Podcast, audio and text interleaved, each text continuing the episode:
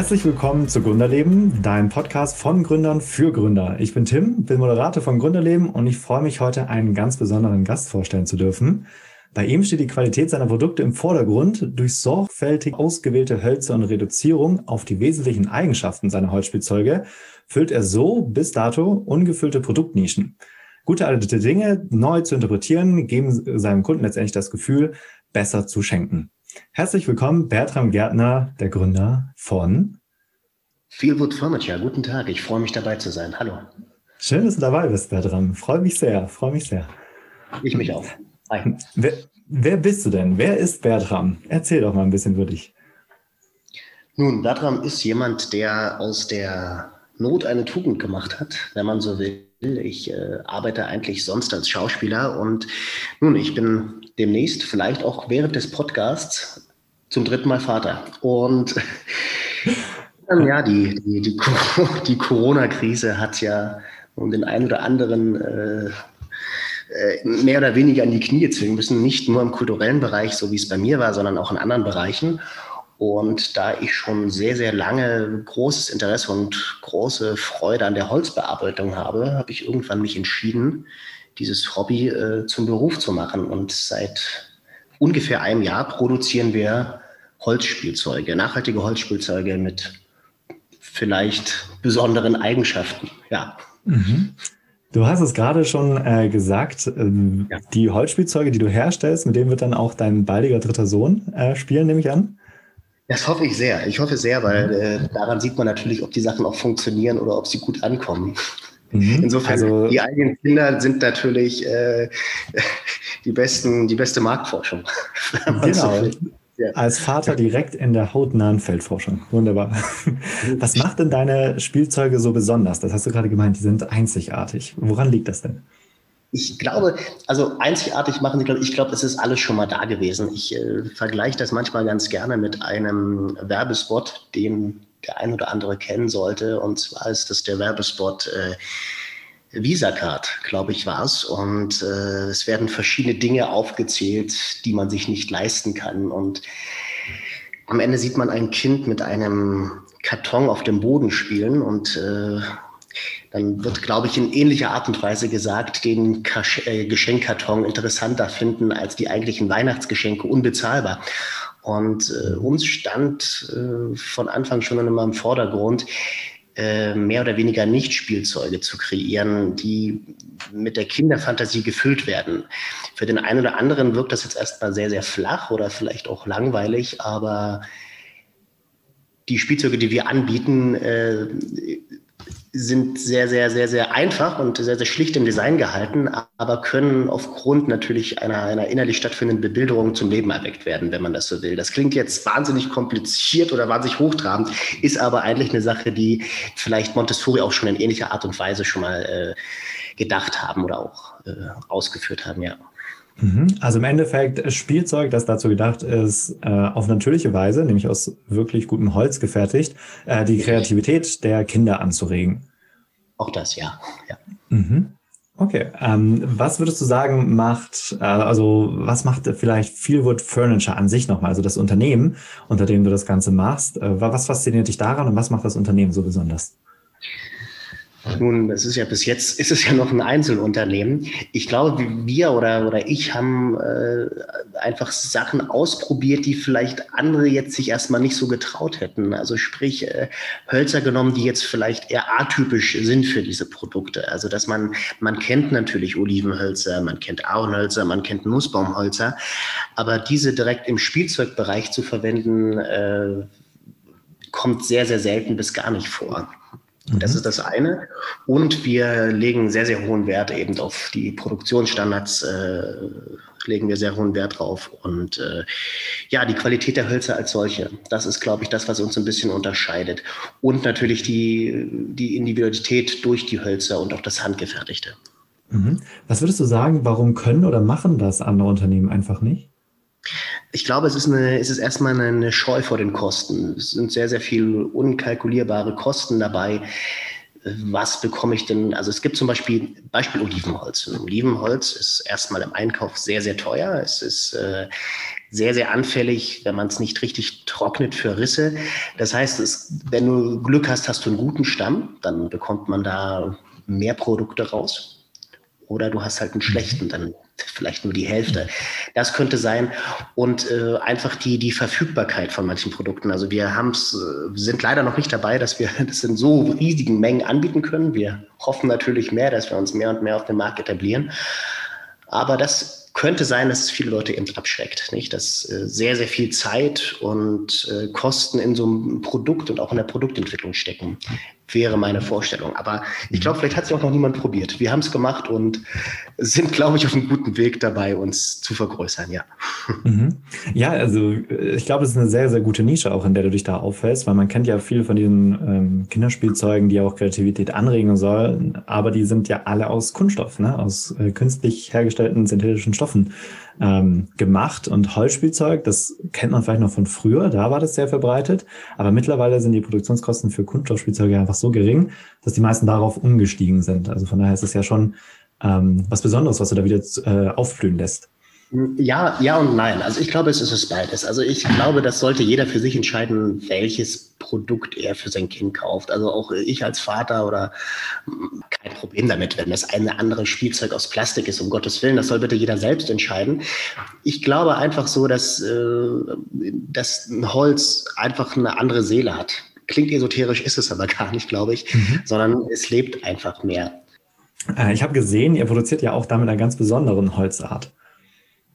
Das ist richtig, genau. Also wir haben momentan und umfasst unser Sortiment drei Hölzer oder vielleicht auch vier. Das ist zum einen das Olivenholz, was sehr, sehr beliebt ist, Ahornholz und amerikanischen Nussbaum.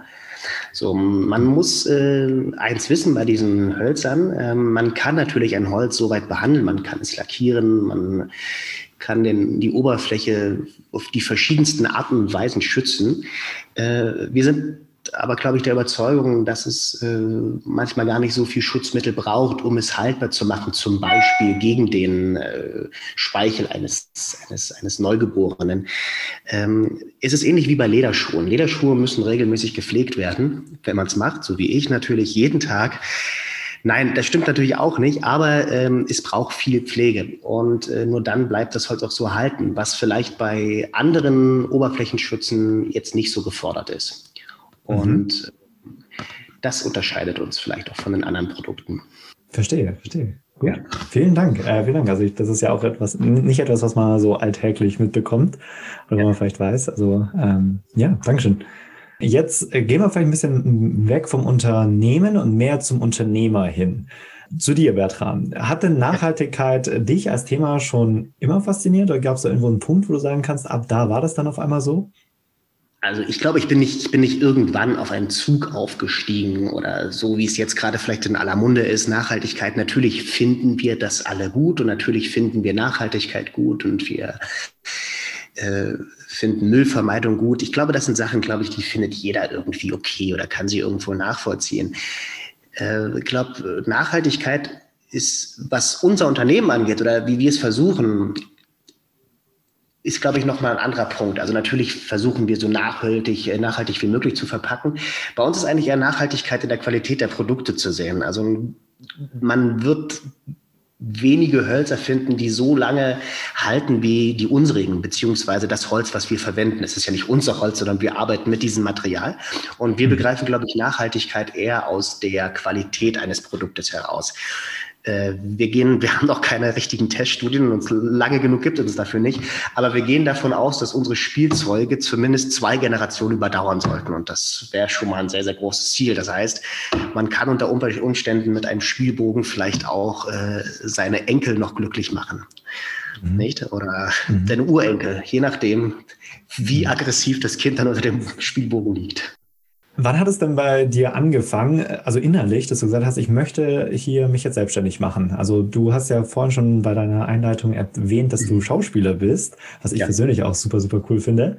Ähm, wie kann man, kommt man dann aber dazu, letztendlich Holzspielzeug für Kinder zu, ja, herstellen zu wollen?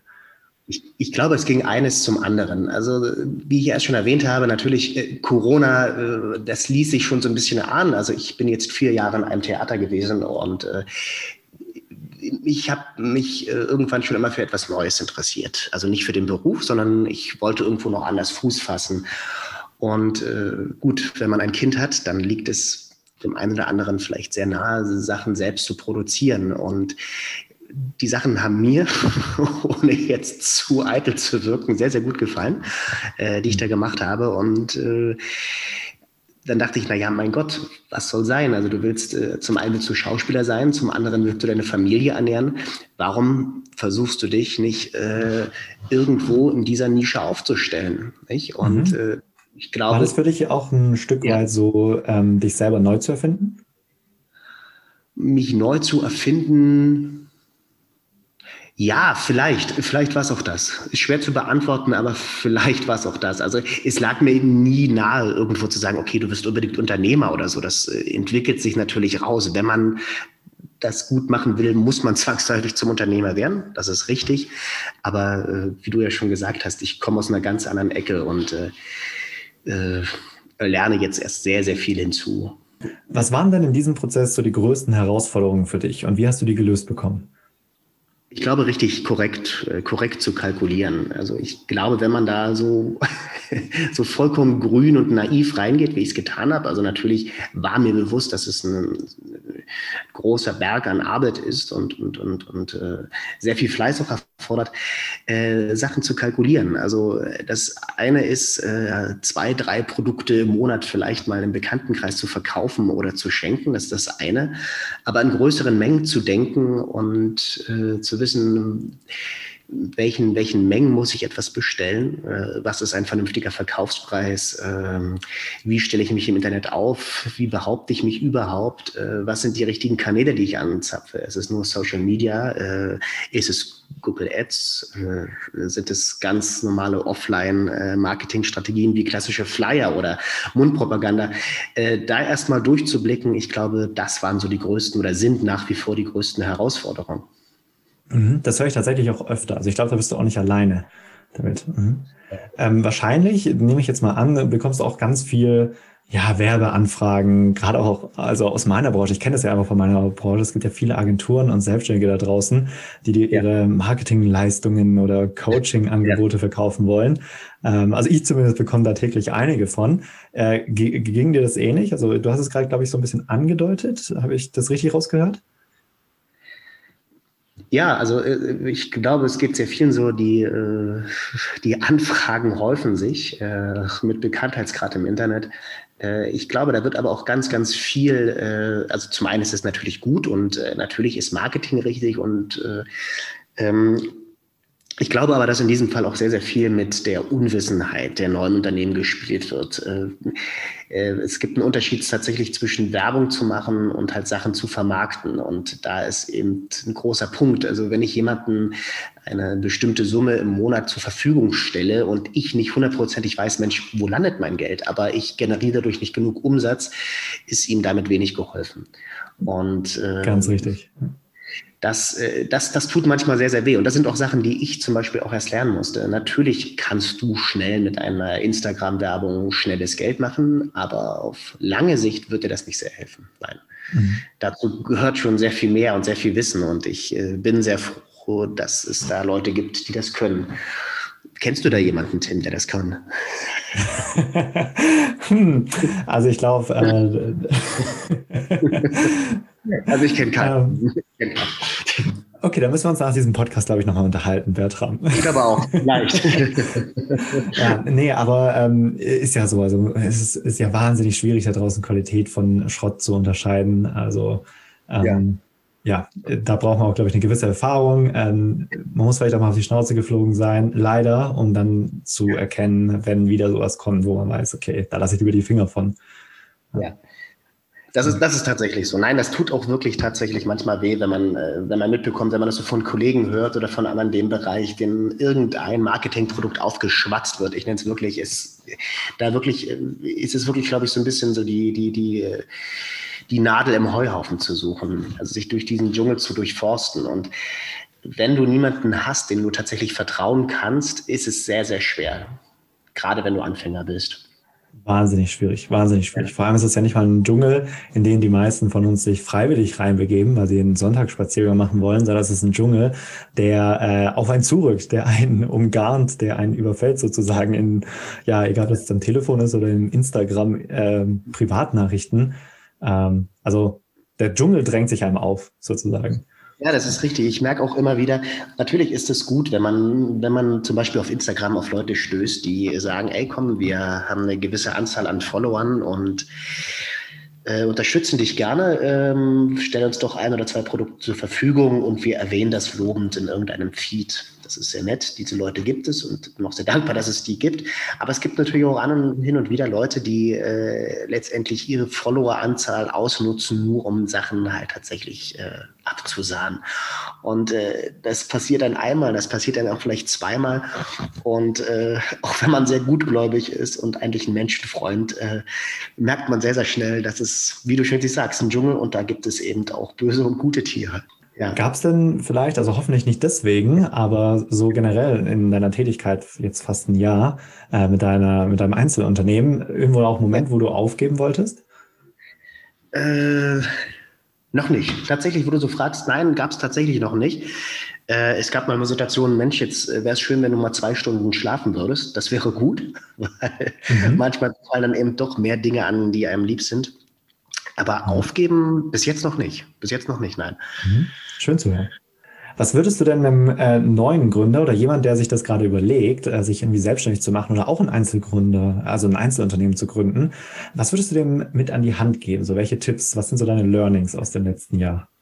Ähm, man, ich glaube, das ist der wichtigste Punkt. Also das kann nur für mich sprechen. Äh, ich glaube Geduld. Man braucht unfassbar viel Geduld. Also ich glaube, das ist wie ähnlich mit der Werbung. Man kann nicht von heute auf morgen äh, sich etablieren. Das Internet ist, nein, es ist nicht Neuland für uns, sondern es ist, äh, es ist unfassbar groß und das Feld ist wahnsinnig weit. Und es braucht einfach Zeit, wie ein Algorithmus eben Zeit braucht, dich zu finden, braucht auch dein Unternehmen Zeit, um zu wachsen.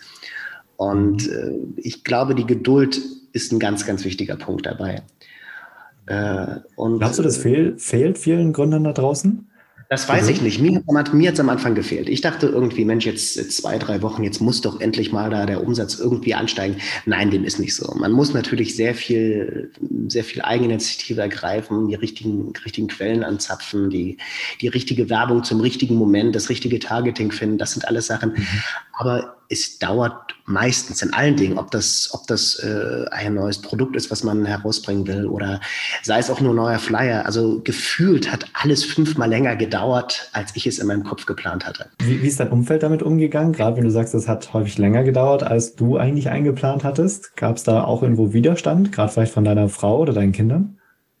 Hm, eigentlich nicht, also beziehungsweise nein, gab es nicht, weil äh, als die heiße Phase war, als der Start war, habe ich äh, versucht, eigentlich immer vieles äh, in die Nachtzeit reinzulegen. Das heißt, in der Nacht äh, war dann vielleicht ich am nächsten Tag müde und habe dann vielleicht den einen oder anderen seltsamen Blick geerntet.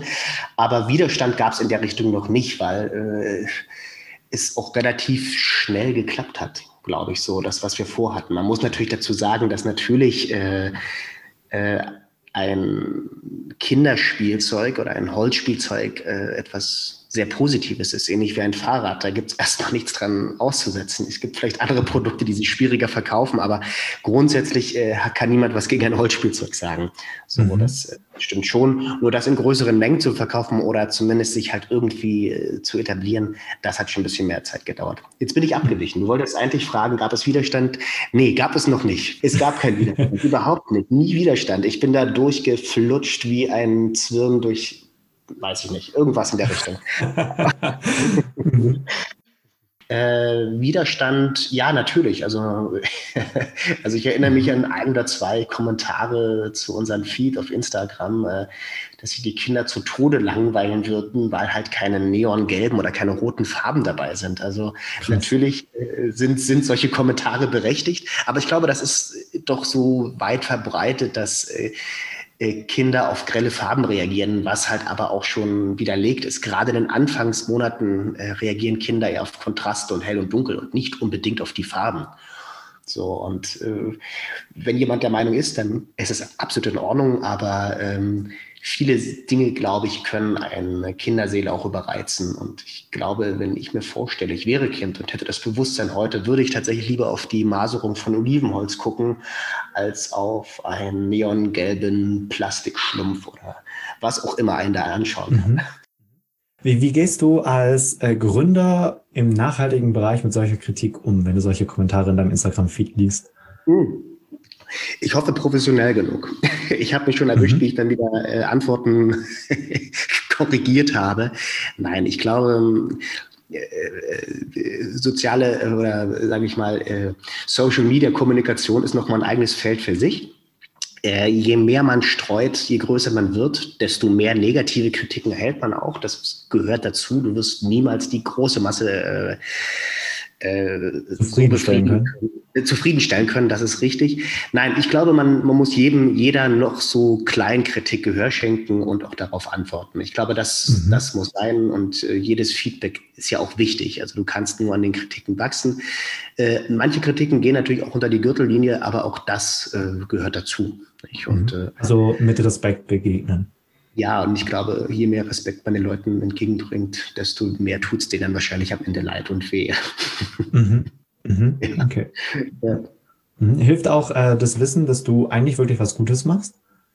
Was kann falsch daran sein, Hölzer zu verarbeiten, wenn sie aus, aus einem äh, nachhaltigen Anbau stammen? Ich glaube, da kann erstmal nichts falsch sein. Also, mhm. Und du damit sogar Kindern eine Freude machst. Und damit sogar Kindern eine Freude mache, ja. Welche Hobbys hast du so, Bertram? Was machst du, wenn du mal nicht arbeitest? Ich arbeite immer. Ich habe keine Hobbys. Ich habe gar keine Zeit mehr. Ich habe drei Kinder. Ich höre mir Podcasts an, zum Beispiel äh, Gründerleben. Den höre ich sehr, sehr mhm. gerne. Mhm, habe ich auch schon viel Gutes drüber gehört.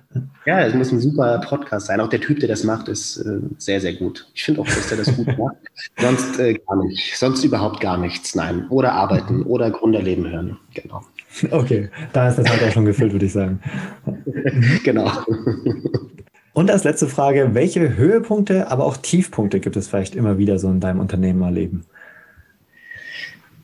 Ich glaube dann, wenn ein lang geplantes Produkt äh, nicht dem entspricht, was man sich vorgestellt hat. Äh, man sehr viel Zeit in etwas investiert, was dann am Ende doch nicht so aussieht oder so funktioniert, wie man das äh, sich vorgestellt hat.